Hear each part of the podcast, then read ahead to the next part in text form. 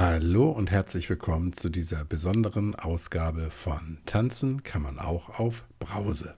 Diese Folge teilt sich in mehrere Abschnitte auf. Zunächst mal werde ich dir eine Nachricht vorlesen, die mich von Anna erreicht hat. Und bevor ich es vergesse, Anna heißt gar nicht Anna. Anna ist sozusagen ein Deckname, den wir uns gemeinsam ausgedacht haben. Dass das durchaus Sinn macht, wirst du gleich merken. Dann werden wir kurz darüber sprechen, was wir daraus gemacht haben. Und dann gibt es einen ersten Ausschnitt von dem, was du hier dienstags zu erwarten hast. Und ganz am Ende sprechen wir dann nochmal kurz darüber, was das vielleicht auch für dich bedeutet. So, und hier kommt die Nachricht von Anna. Sie schreibt, Lieber Kai, ich hatte dir direkt zum Start deines Podcasts signalisiert, dass ich in diesem gern meine Geschichte erzählen möchte. Jetzt sind einige Wochen vergangen und ich habe mir viele Gedanken dazu gemacht. Jobbedingt wäre es mir in deinem Podcast nur möglich, mit angezogener Handbremse zu fahren. Meine Sorge ist zu groß, könnte auf der Arbeit etwas von meinem missbräuchlichen Umgang mit Alkohol bekannt werden. Die Eigentümer des Unternehmens, für das ich arbeite, sind eher konservativ und ich befürchte berufliche Nachteile, würde mein damaliger Konsum bekannt werden. Zudem betreue ich über 30 Institute im Finanzdienstleistungssektor und kenne eine hohe Mitarbeiteranzahl in diesen. Daher ist mir das Risiko einfach zu groß, erkannt zu werden. Doch möchte ich sehr gern meine Geschichte in deinem Podcast preisgeben, um andere Betroffene zu ermutigen, dauerhaft ein nüchternes Leben zu führen und zeigen, dass es sich lohnt, diesen Weg zu gehen. Mir spukt daher seit Tagen die Idee im Kopf herum, meine Erlebnisse zu Papier zu bringen, und ich möchte dich an dieser Stelle fragen, ob du dir vorstellen kannst, diese in deinem Podcast vorzulesen. Jetzt hast du selbstverständlich ein ganz anderes Format. Ich weiß nicht, ob das Vorlesen mit diesem stimmig sein kann und ob es dir Spaß machen würde und deine Zielgruppe erreicht. Wenn nein, ist das völlig in Ordnung für mich. Doch ich dachte, ich frage einfach mal nach und bestimmt gibt es mehr Menschen, die das betrifft und so die Chance bekommen, gehört zu werden. Lieben Dank vorab für deine Rückmeldung und herzliche Grüße. Ich habe diese Nachricht sehr dankbar aufgenommen und habe sofort gesagt, dass ich sehr, sehr gern Ihre Geschichte hier vorlesen werde. Weil die Geschichte wahrscheinlich ein bisschen länger wird, werde ich diese in mehreren Teilen vorlesen. Und zwar jeweils dienstags. Weil Anna neben dem Aufschreiben ihrer Geschichte noch ein paar andere Verpflichtungen hat, kann ich noch nicht genau sagen, wann die erste richtige Folge hier dienstags erscheinen wird. Und an dieser Stelle schon mal der Hinweis. Wenn du deine Geschichte mit uns teilen möchtest, aber für ein Interview aus welchen Gründen auch immer nicht zur Verfügung stehen kannst, dann schreib deine Geschichte auf und ich werde die hier vorlesen. Denn auch ich glaube, dass es Sinn macht, Geschichten einfach zu erzählen. Und natürlich hoffe ich auch, dass die Art und Weise, wie ich die Geschichten hier vortragen werde, auf dein Interesse und dein Wohlwollen stößt.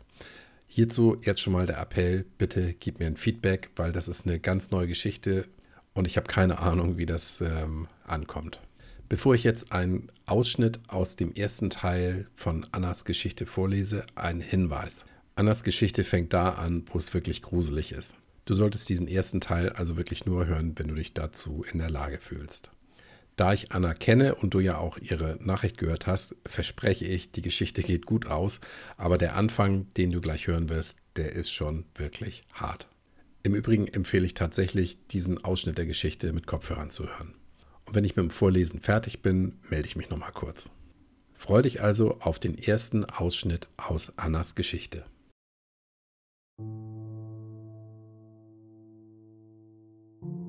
Ein Mittwoch im sechsten Monat des Jahres 2021. Ich fühle mich elendig beschissen. Mit jedem Blick in den Spiegel, auf welchem ich rechts von meinem Bett gucken kann, ekel ich mich. Das, was ich da sehe, bin doch nicht ich. Ich erkenne die Gesichtszüge meiner Mutter, wenn sie betrunken nach Hause kam, als ich Kind war und auch im Erwachsenenalter. Diese gefühlt tiefer sitzenden Augen mit den dunklen Schatten und der schwammige Blick, die Wangen, die hängend wirken und die Mundwinkel, die sich nach unten ziehen. Meine Haut wirkt fahl und mein Gesicht ist schmerzverzerrt, da mir mein Körper richtig wehtut, auch wenn er sich gar nicht mehr wie meiner anfühlt. Schon lange nicht mehr. Hoffnungslosigkeit macht sich breit, jeden Tag ein bisschen mehr. Um mich herum liegen überall Krümel von Chips und Popcorn, im Bett und auf dem Boden. Ich habe bereits seit drei Tagen nichts anderes gegessen. Ich sehe die klebrigen Tropfen auf der Glasplatte meines Nachttisches und auf dem Laminat, die sich durch die ganze Wohnung ziehen.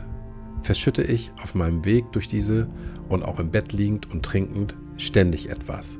Auch wenn ich nach meinem weiteren Vorrat in den Schrank neben mir greife.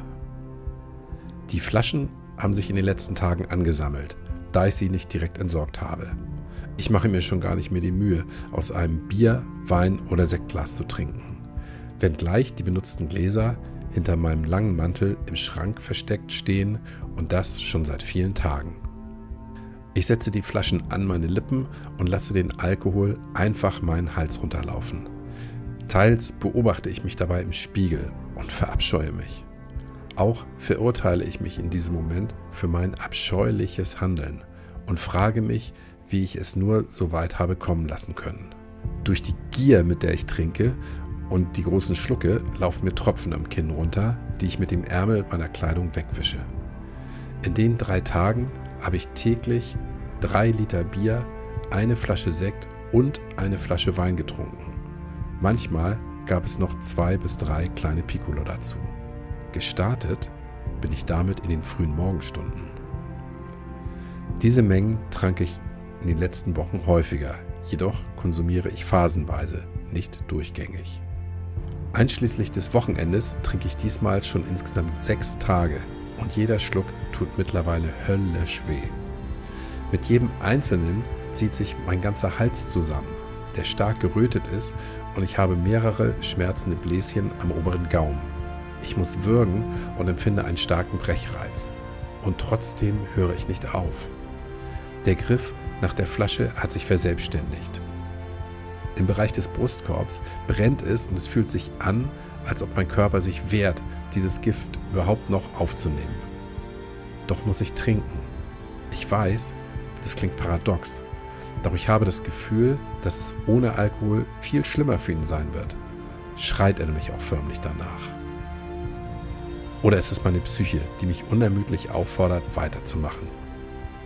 Bislang habe ich trinkend weiterhin funktioniert doch spüre ich, dass diese Fassade bröckelt.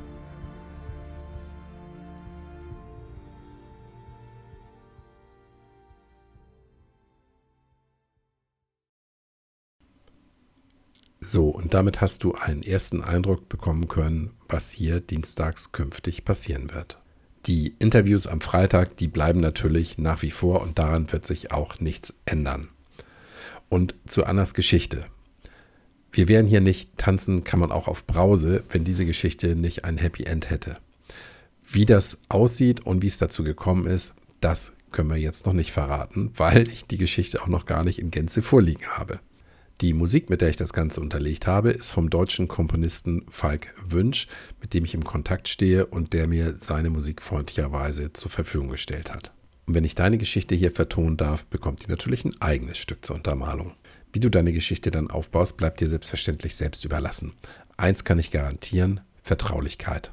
Dieses Format, das will ich hier nochmal ganz, ganz deutlich sagen, steht eben nicht im Wettbewerb zu den Interviews, die freitags erscheinen. Die werden weiterhin bleiben und an dieser Stelle sei auch nochmal gesagt, ich habe sehr, sehr gutes Feedback bekommen von den Leuten, mit denen ich die Interviews geführt habe, wie sich ihr Leben dadurch teilweise sogar verändert hat. Und im Übrigen schafft man damit auch Verbindlichkeit. In den nächsten Wochen wirst du also erfahren, wie es mit Anna weitergeht. Und damit endet diese Teaser-Folge. Ich danke dir für die Aufmerksamkeit, hoffe, es hat dir gefallen und denk immer dran, tanzen kann man auch auf Brause.